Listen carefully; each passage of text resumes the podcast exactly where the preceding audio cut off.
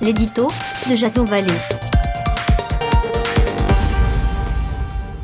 Bonjour, nous sommes le samedi 27 octobre 2018 et voici mon éditorial consacré à la grogne autour de la hausse des prix du carburant qui s'intitule Essence, la goutte de trop. Rouler est devenu plus long depuis le passage aux 80 km heure, mais risque de coûter bien plus cher. En effet, dans un pays où 6 voitures sur 10 roulent à l'essence, cette flambée pourrait créer un climat social explosif. Ainsi, pétitions en ligne, appels au blocage et journées d'action sont prévues pour organiser la fronde.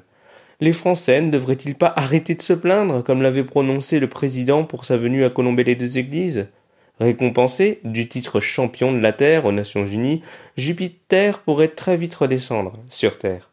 L'enchevêtrement de mesures impopulaires hausse du paquet de cigarettes, augmentation de la CSG, coupe de 5 euros des APL remplissent progressivement le vase du ras-le-bol fiscal.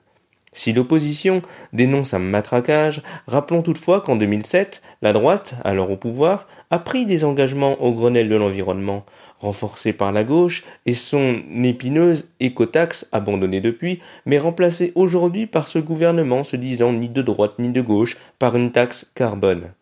Si l'ancien ministre à la transition écologique était à l'origine même de ces accords, faut-il interpréter sa démission comme un manque de courage politique ou un dernier cadeau empoisonné à destination de l'exécutif? La question se pose.